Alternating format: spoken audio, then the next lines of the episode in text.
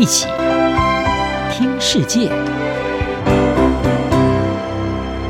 欢迎来到一起听世界，请听一下中央广播电台的国际专题报道。各位听众朋友，大家好，今天要为各位播报的中国专题题目是：经济现实冲击下，习近平足球强国梦碎。中国国家主席习近平对足球情有独钟。二零一五年曾提出所谓的“足球强国梦”，希望看到中国足球在世界舞台上受到尊重和敬佩。习近平并鼓励企业投资足球产业，包括在广州建设价值十八亿美元的足球场。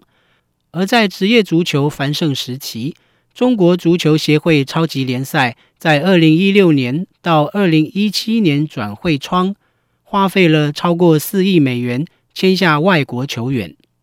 外交家杂志指出，签下外国球员的目的在支持中国足协的既定目标，即中国到二零五零年举办世界杯，并赢得世界杯，成为世界足球超级大国。外交家杂志主编、中国问题专家夏书撰文指出，象征中国崛起的标志，如今已在全球无所不在。但在足球方面的国际实力似乎仍无法扬眉吐气，特别是要在国际足球总会世界杯的国际比赛里赢得胜利。中国足球在政府的大力支持下，历经数年荣景，但是在足球俱乐部主要赞助商面临财务危机后，也跟着受到经济冲击。首先敲响警钟的是江苏足球队。在该队于二零二零年十一月十二号赢得首个中超联赛冠军，仅仅三个月后，二零二一年二月，因为主要赞助者中国零售巨头苏宁易购面临财务危机而被迫宣布解散。资深记者杜尔登一月九号在《爱尔兰检查者报》撰文指出。卫冕中超联赛冠军的江苏足球俱乐部停止运营的消息，为这个世界人口最多国家的足球经历令人沮丧的一年奠定基调。接着是涉足中国职业足球的最大公司恒大地产，在该公司去年因负债超过三千亿美元，面临倒闭风潮后，二零一零年二月接手广州足球而成立的恒大足球。随后失去了明星球员以及教练卡纳瓦罗。据报道，该公司正考虑出售其足球俱乐部。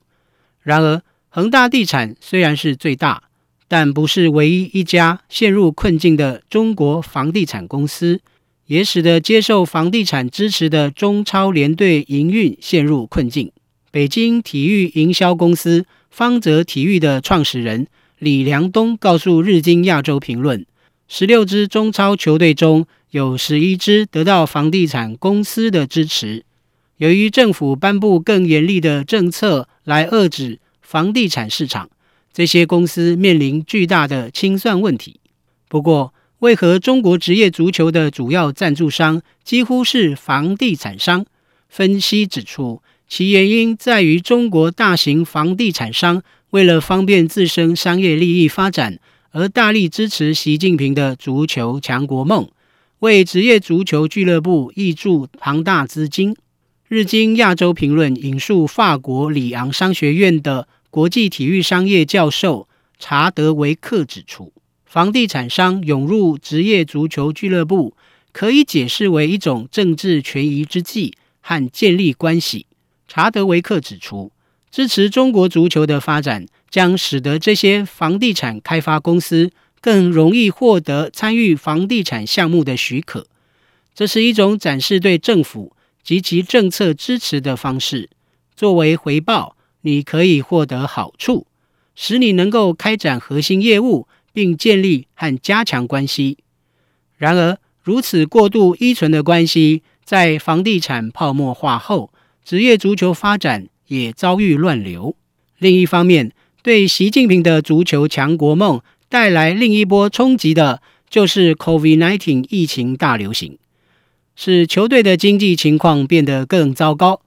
自2019年的赛季结束以来，比赛次数减少，门票收入跟着锐减，赞助商与转播交易也缩减。